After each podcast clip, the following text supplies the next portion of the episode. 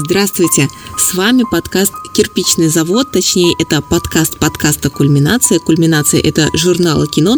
Если вы не знаем, в «Кирпичном заводе» мы говорим о фильмах ужасов, о хоррорах, о триллерах, о всем, что может привести вас в ужас, в панику и вырвать вас из вашей комфортной жизни, добавив в нее чего-то такого, чего, скорее всего, в реальности вы не встретите.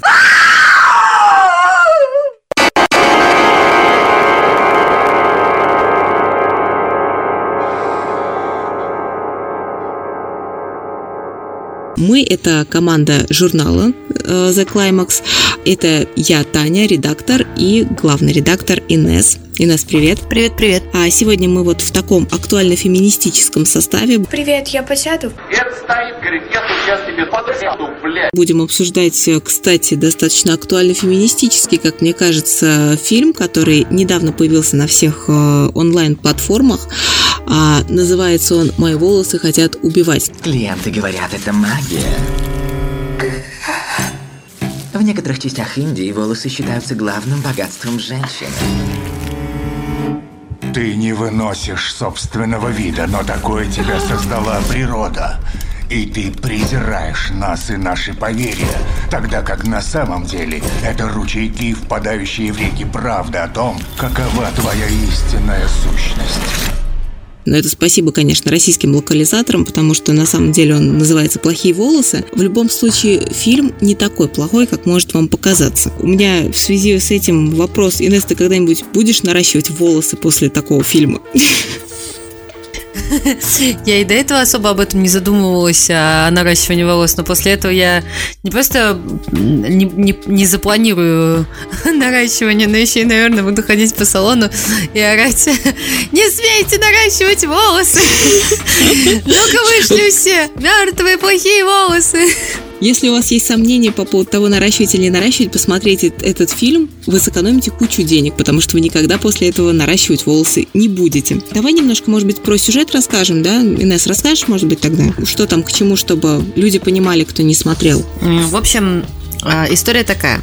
А, девушка Анна, темнокожая, с мечтой о светлом будущем на телеканале. Она бы очень хотела вести что-то вроде своего шоу. Она с детства об этом мечтала. И очень долго работала на телеканале, медленно и через тернии пробираясь поближе, поближе к Олимпу виджеев. Но так уж вышло, что ее особо никто никогда не замечал. Ее идеями пользовались, блестящими идеями, кстати. И в какой-то момент ее руководство меняется. Э, на смену одному редактору там или продюсеру, не помню, э, приходит другой слышит идеи Анны, смотрит на ее кучеряшки, говорит, ну, тебе волос нормальный сделать. И ассистент этого редактора канала отправляет в конкретный салон девчонку.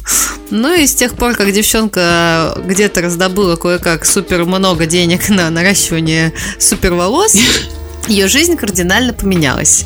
Волосы оказались очень, очень, очень плохие волосы. Наказать бы их, в общем, кровожадными. А, зато в, в их кровожадности был определенный профит. Но о том, что это за профит, мы, возможно, вам чуть позже проспойлерим.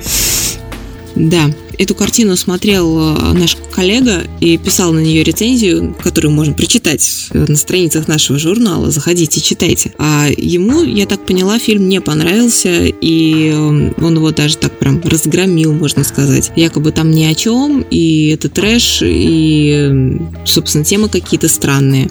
А вот мне фильм понравился. Мне показалось, что это очень женский фильм, не в том смысле, что это какой-то, я не знаю, там, где принцы на белом коне скачут, а женский в том плане, что он рассказывает о ужасах женской жизни, скажем так, о вот этих вот стандартах красоты навязанных э, и навязываемых до сих пор женщинам, и вот об этой клетке, в которой каждая из нас э, так или иначе оказывается. Инесс, у тебя вот было такое ощущение, или у меня у одной оно сложилось? Не-не-не, мне на самом деле оно там прям очевидно, что чтобы куда-то пробраться наверх, особенно если это что-то связанное с шоу, э, с телевидением, ну, в общем, с местом, где... С визуализацией какой-то, да.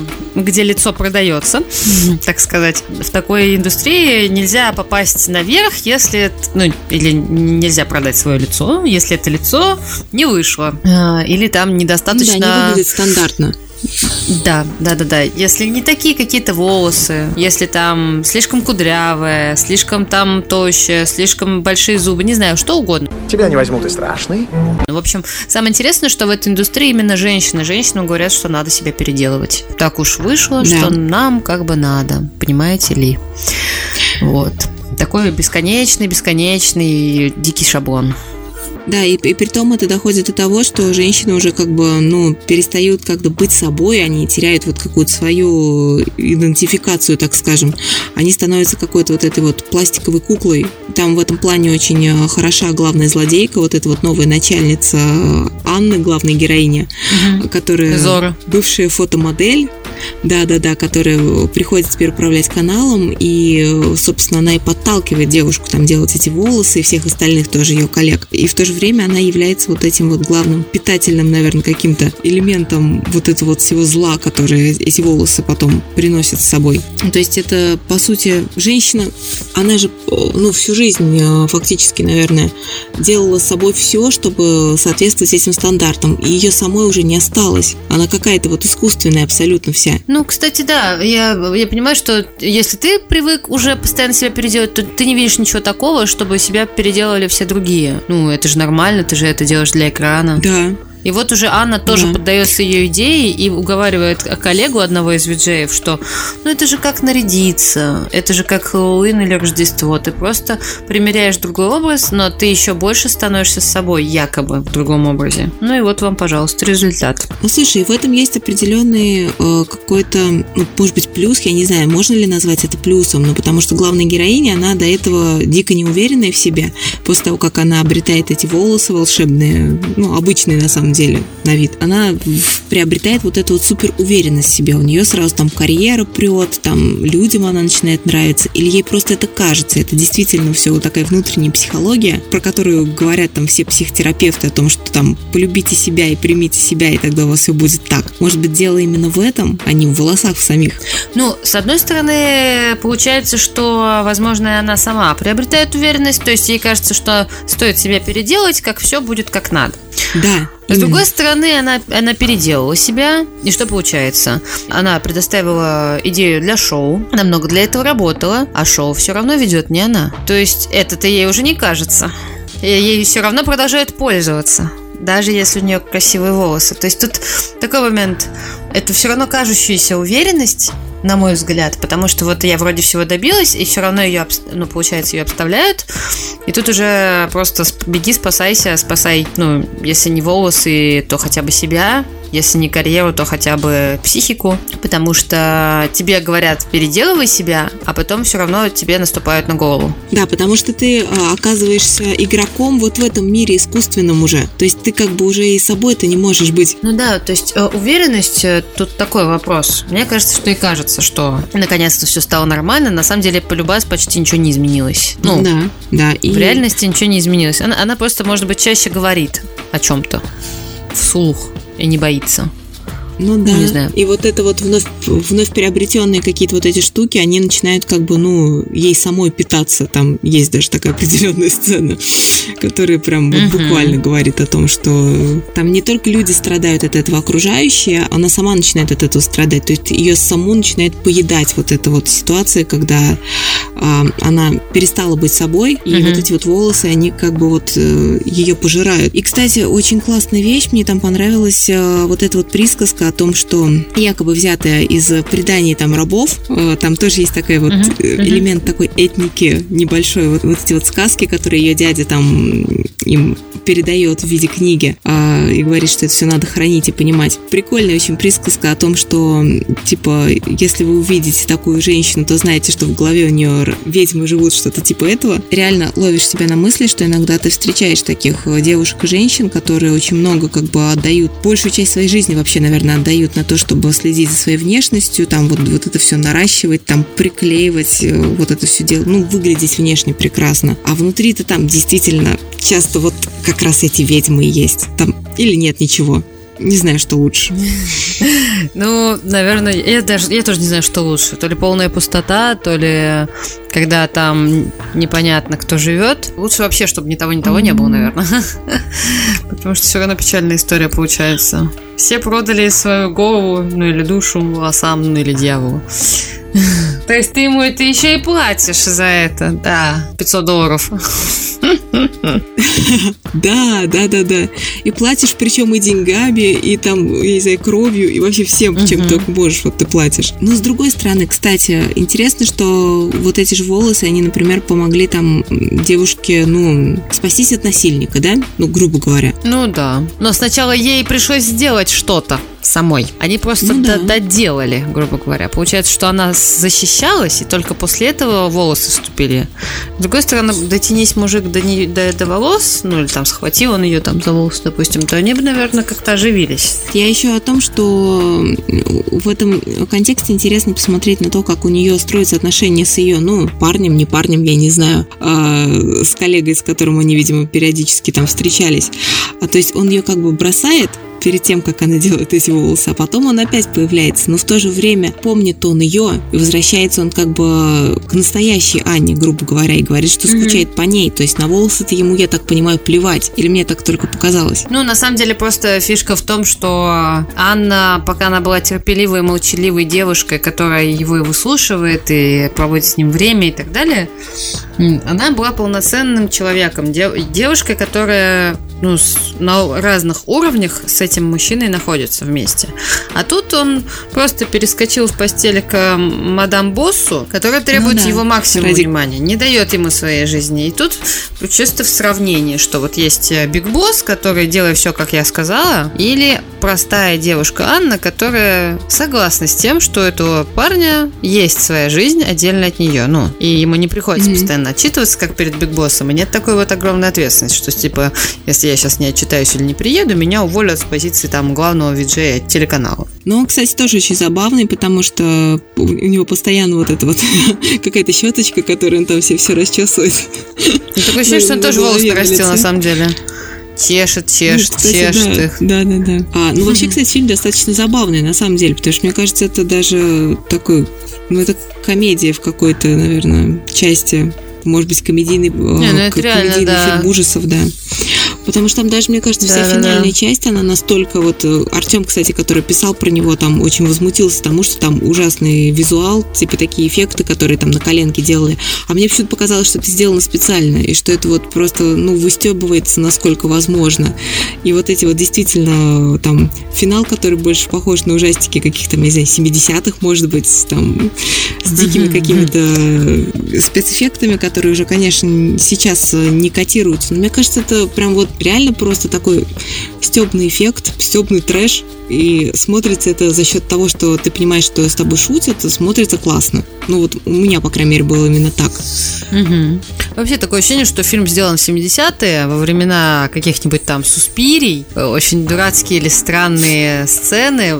Кто бы мог подумать, что волосы мертвой ведьмы, висящие на дереве, могли срезать и сделать из них чертов парик. Или там пряди. Это же что? что? Кто, кто это придумал? Кто такой молодец? Это уже сама по себе смешно. Черный мох. Де- девочка сделала себе по преданию парик из черного мха. Оказалось, что это волосы ведьмы. Сколько волос у этой ведьмы? Господи, она их сколько лет резала и растила, и резала, и растила, и, растила, и резала. Просто все дерево увешано, и из него сделана куча прядей. Ну, это, конечно, смешно. Это вот какой-то один конкретный, видимо, корень зла, который, ну, вот это дерево олицетворяет. Дерево с волосами ведьмы, это просто огромный корень зла, Зло! Что ты сказал? А, зло! Эй, очкарик! Прячься, здесь кругом силы зла! из которого понавырастало вот этих вот отростков стрёмных, э, патриархальных, или там, я не знаю, вот это вот все шейминга. Шеймить такие волосы, шеймить сякие, шеймить нос, там, шеймить, я не знаю, определенную форму тела, фигуру. Неважно. В общем, на этом корне зла все и выросло. И этот корень зла продолжает пожирать. И что самое забавное, этот корень зла тоже идет от женщины, потому что ведьма. Да, да, да, да, да. То есть, как бы одна Вот женщина продолжает прессовать другую, потому что ее прессовали. Она не, не делает стоп на себе, она не останавливает процесс на себе и не начинает с Да. себя изменения. А типа просто по накатанной дальше. Вот меня так заставили делать, я буду тоже всех так. Ну, короче, это прям такая история. Это, мне кажется, это еще тема с... Опять же, вспоминаю книгу разрушительница ша- шаблонов. Женщина-предприниматель американский. Она написала в начале. Книга называется «Разрушительница», но очень много книг, которые написаны для человека, мужчины. Поэтому называется она так, но читать ее может кто угодно. У меня нет, типа, по этому поводу никаких проблем. И она написала, что самый главный парадокс а, женщин, которые постоянно там типа должны обществу что-то, в том, что женщина родила всех этих мужчин, которые до сих пор доказывают этим женщинам, что они чего-то кому-то должны, или что они чего-то не могут, типа быть президентом, например. И они типа женщина родила каждого президента, родила женщина, алло. Ну, как-то так она высказывалась о том, что это главный парадокс нашей современной жизни. Типа, женщин так э, много делает, и при этом э, ее ни во что не ставят. Ну, имеется в виду в глобальном смысле. То есть зарплаты отличаются там. Просто это прозвучало очень забавно. Главный парадокс в том, что всех этих мужчин родила женщина, просто женщина. Вот. И тут то же самое, мне кажется. Женщина сама породила вот эту историю и сама же от нее страдает. То есть, как бы тут не то, Да. чтобы она прям виновата в этом, но она никак не может с этого паттерна сойти. Ой, прям у нас какой-то не хоррор, а фем, фем, фем подкаст. У нас, да, у нас сегодня фильм выпуск какой-то. Все мужики мерзкие, похотливые мразоты, поэтому о изнасилованиях или домогательствах я слышу постоянно. Да и вся их жизнь сводится до поиска способа, куда бы засунуть свой стрючок. Нет, ну, ну, фильм, он прям в повестке дня, это надо признать. Мгм. И при, при этом, мне кажется, он как-то вот, ну, не похож на вот эти, знаешь, феминистические фильмы, которых сейчас очень много, и которые уже порядком поднадоели. А тут все Мгм. действительно очень остроумно, с вот с этим вот трэшем, с каким-то странным юмором, с, с вот этими дикими какими-то костюмами из 90-х, с этой какой-то дикой музыкой с Майкла Джексона списанной. И, в общем, все очень так бодренько, забавненько, и в то же время действительно, ну, об ужасах нашей жизни. Это серьезно, вот прям хоррор, мне кажется, вот реальности такой вот, ну, для многих женщин, для большинства даже, наверное. согласна.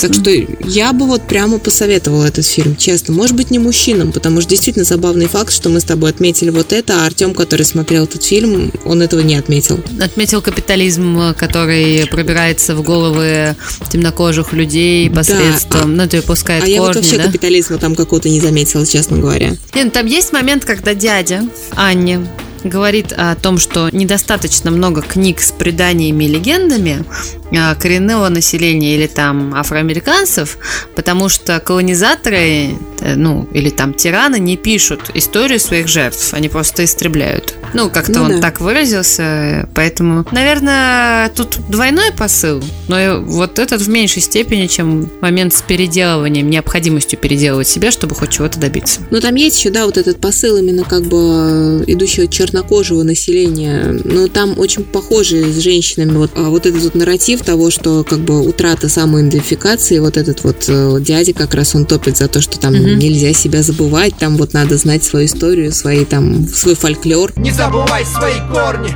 помни. Э, И в результате-то она с ним соглашается. Ну да, да, да. Когда сталкивается всерьез с этой проблемой.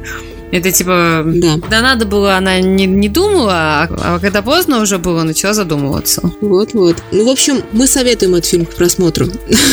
Если подводить краткий итог, в последнее время это, наверное, одно из таких прям ярких моих впечатлений, приятных очень, киношных. Так что, друзья, э, смотрите.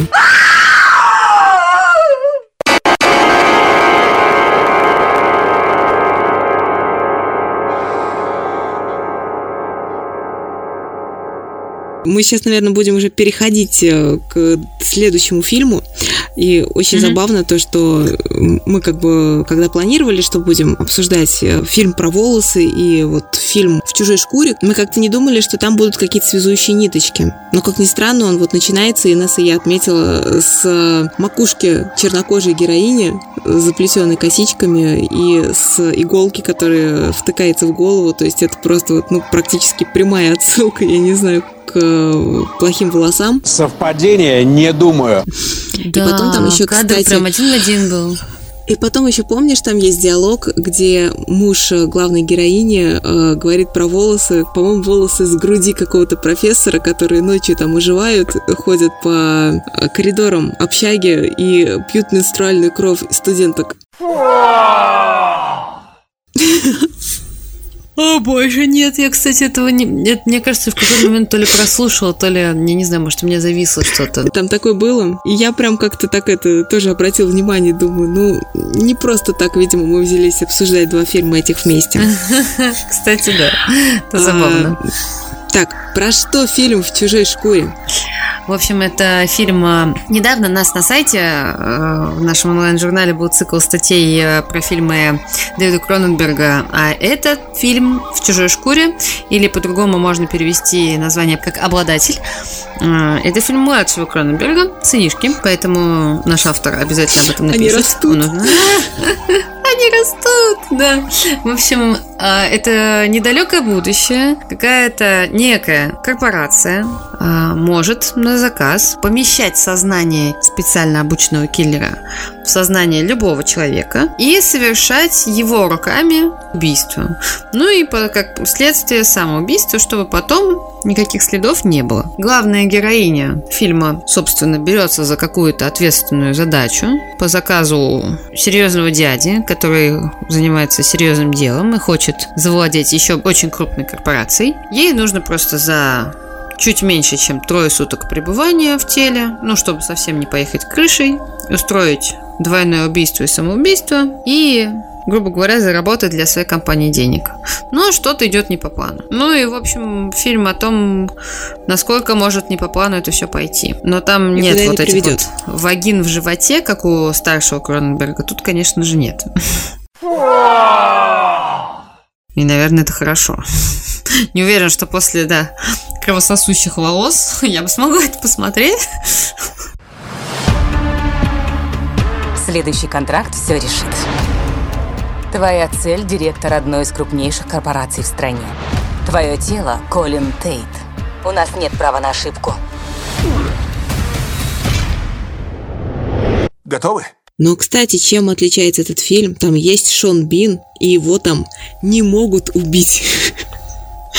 Я, причем его там почти убивают, и нет. Ну, Возможно, это вообще единственный фильм в карьере Шона Бина, где он остается в живых. Ну, Шоном Бином не могу сказать, что я прям много смотрела фильмов. Так что фиг знает. Я знаю только, что я вот этого вот исполнителя одной из главных ролей я Кристофера Эббота почему-то чуть не перепутала с э, мистером Джон Сноу. Я, кстати, тоже поймал себя на мысли, что он похож. Когда они вместе с Шон Бином были в одном кадре, я еще как-то так это посмеялась, что вот они объединились наконец-то. Родственнички. Ну, как у тебя вообще впечатление от этого фильма? Мне, честно Боже, говоря, ну, не так. очень понравилось. Мне показалось, что довольно скучно, довольно избито и как-то не проработано до конца. То есть мне, например, не хотелось пе- сопереживать а, ни главной героине, которая непосредственно киллер, ни этому бедному мужчине, в которого она вселилась. Потому что, по сути, я ничего не знала ни о том, ни о другом.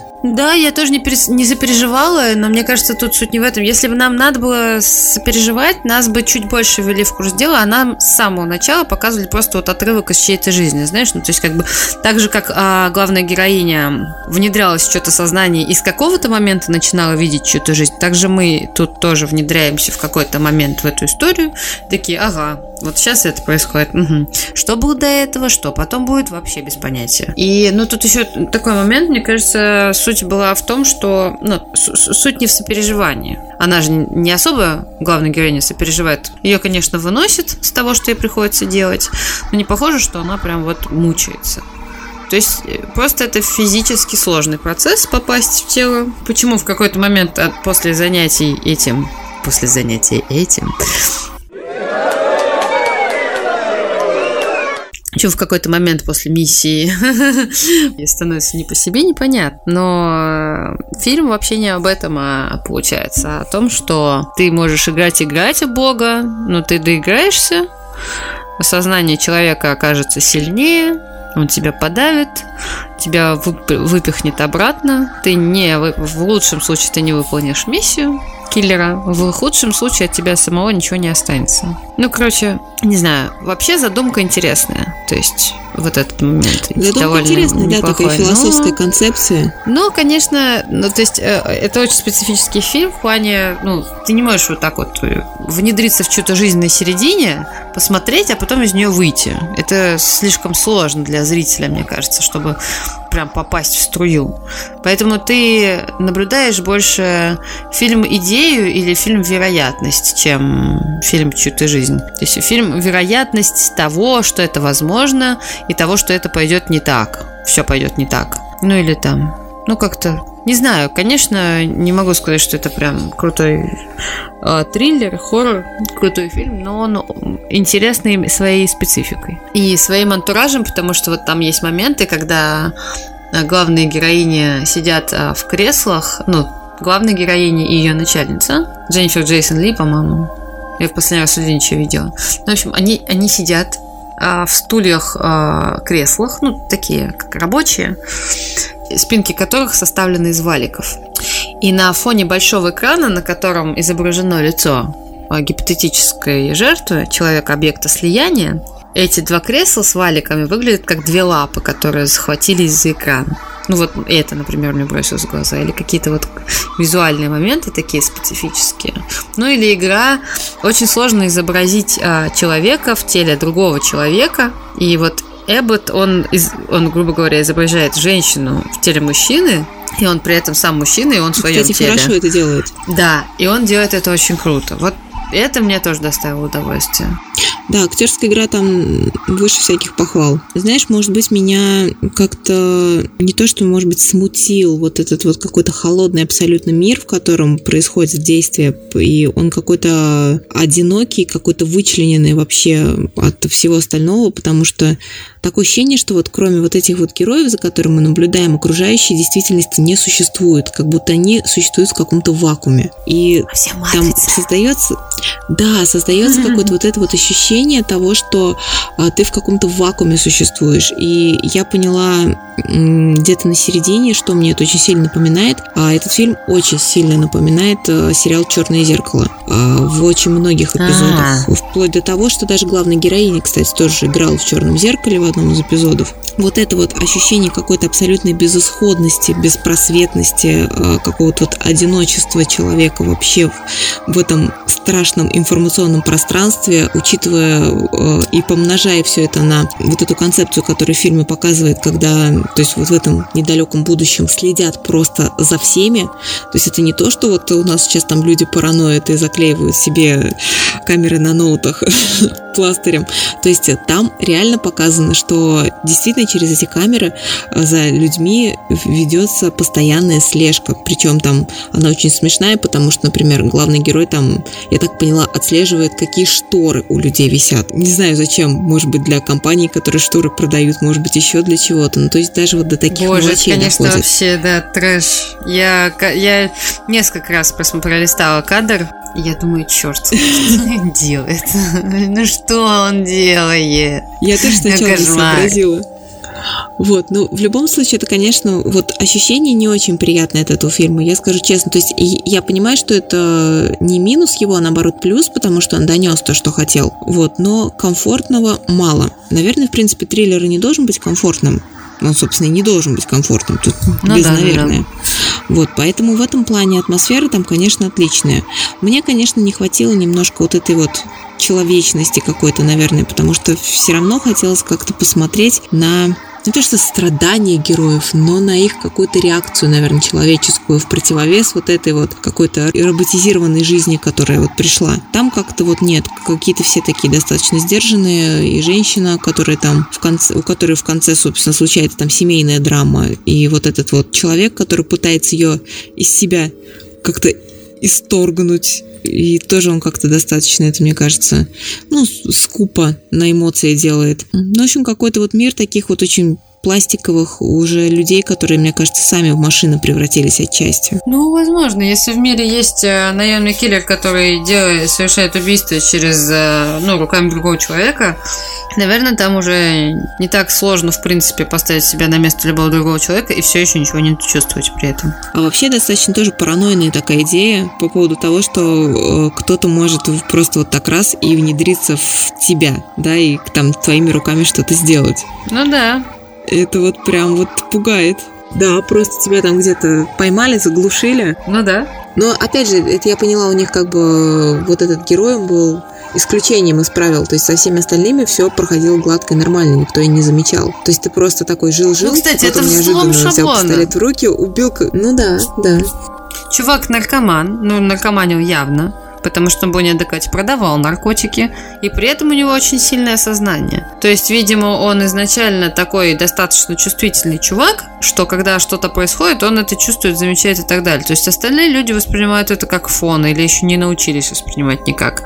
А он, при том, что он явно не самой легкой жизнью жил, у него и чувствительность повышенная. А, кстати, интересно, что вот он как бы, ну, как представитель, я не знаю, чего-то человеческого, он борется, по сути, вот с этим вот, э, с этой технологией какой-то новой, которая в его сознание внедряется. И победить-то в результате ее и не может. Ну, итог не очень хороший там для Он всех. не как Нео. Да, он не избранный. Согласна. Ну, да. просто расходный материал. Вот такой вот, да. Вот такой неутешительный вывод. Добренький. Прости, чувак, сорян. Да, да. А, ну, кстати, фильм, по-моему, выходит в ноябре в прокат, насколько я видела, заявлен. Четвертого. Да, так что если кому-то действительно интересно, кто-то такие штуки вот параноидальные любит, или кто-то, если любит черное зеркало, ну, сходите, я думаю, вам прямо вот зайдет.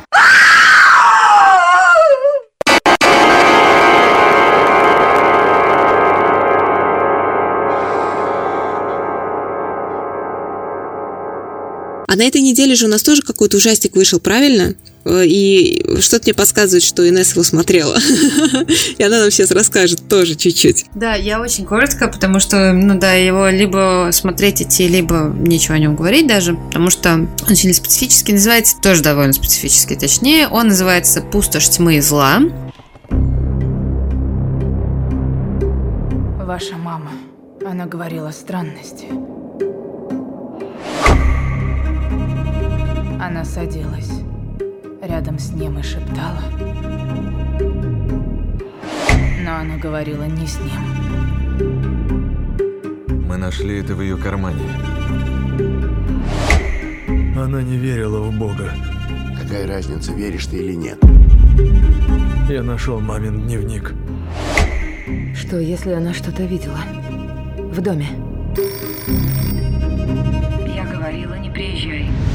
Он короткий, а, очень насыщенный пугающими какими-то событиями и предзнаменованиями, но по сути, вот по-хорошему, там вообще ничего не происходит. Просто зло потихонечку захватывает жизнь, разум, тело человека, нескольких людей. Можно сказать, что он довольно пугающий, и вроде как на Rotten Tomatoes довольно высокий рейтинг свежести и все такое, но я не могу сказать, что вот он прям ого. А, нет, увы, не ого, а увы. Он, во-первых, сильно по-моему, наследует у реинкарнации Ариастера, потому что там и летающая бабушка есть, взлетающая бабушка там в ночнушке старенькая, и неожиданная смерть, и помешательство. И, ну, если там, может быть, нет культа в пустоши тьмы и зла, то, как минимум, там есть вот это вот Зло! Зло! Зло! Зло! Зло! Зло! Которая предполагает, что жизнь в человеке, в его теле, может закончиться раньше, ну точнее как, существование души в теле закончится раньше, чем существование этого тела. И с этим ничего нельзя сделать. И под видом вообще абсолютно любого добра зло может пробраться в самое сердце. И самое интересное, что тут речь шла часто о дьяволе, а главные персонажи, включая матушку главных персонажей, которая а, ну, это и есть и в синапсисе, если что, который покончил с собой, вот они неверующие. И, и то ли это вот как бы должно быть как-то связано, то ли нет. Вообще фильм о том, что вот приезжают брат и сестра, заболел сильно отец, то ли его удар поразил, то ли еще что-то. Брат и сестра приезжают в дом, чтобы посмотреть, что случилось с родителями. Через пару дней мать кончает с собой и при этом э, заявляет незадолго до смерти, что вообще зря вы приехали, зачем вы приехали, валите нахрен отсюда, я вас не звала, давайте уезжайте, все тут плохо, зло, все дела. Ну, как какие-то намеки, не намеки. В итоге брат с сестрой, конечно, никуда не уезжают, потому что они э, переживают за мать, а потом он качает с собой, и как бы некому сидеть с отцом. Это такой замкнутый круг, и с одной стороны, вроде ничего не происходит. Ну, просто что-то там тени ползут, там какой-то пугающий звук громкий. Но по-хорошему ничего не происходит. Но при этом фильм не такой аккуратно вкрадчивый, как реинкарнация та же. И... То есть все-таки не Астер, не Астер. Тут... э, Нет, во-первых, это не Словерно, потому что там регулярно что-то происходит, ну, какой-то трешачок. Тут довольно динамично пугающий фильм а, с каким-то там символизмом и так далее, но у него нет четкого посыла, у него нет м, какого-то момента, что вот, вот какая-то идея, там вот э, как, какое-то действие конкретное, кого-то к чему-то привело, что вот надо вот так вот, или что не надо вот так. Нет, просто как бы зло постепенно завладел всем домом, включая его жильцов. Все. То есть он местами пугающий, это не обязательно скример, это бывают просто напряженные моменты, некомфортные, и вот эта вот близость зла дьявола, там неважно чего, она якобы все время ощущается, но, но это- это- вот так- таких, такого рода триллеров уже недостаточно, мне кажется. С одной стороны, с другой стороны, наоборот, раньше всегда были очень четкие, понятные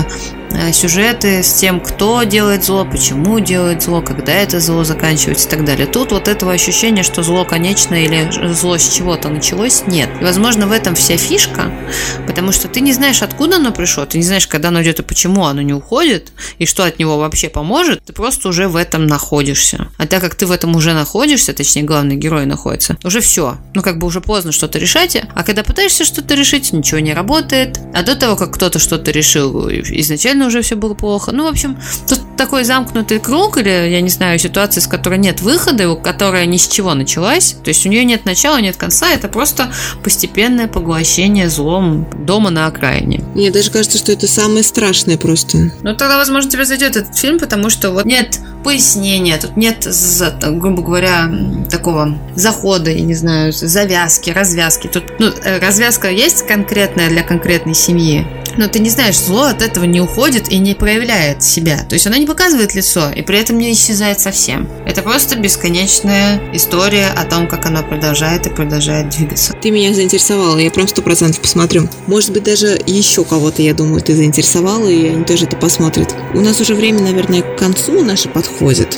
Наверное, надо какие-то итоги подвести. Ну так что, мы все сегодня рекомендуем, что мы посмотрели? Ну, То есть- каждый из фильмов на любителя, да, но, рек- ну, наверное, стоит познакомиться. Просто ка- каждый, каждый э, находит своего зрителя.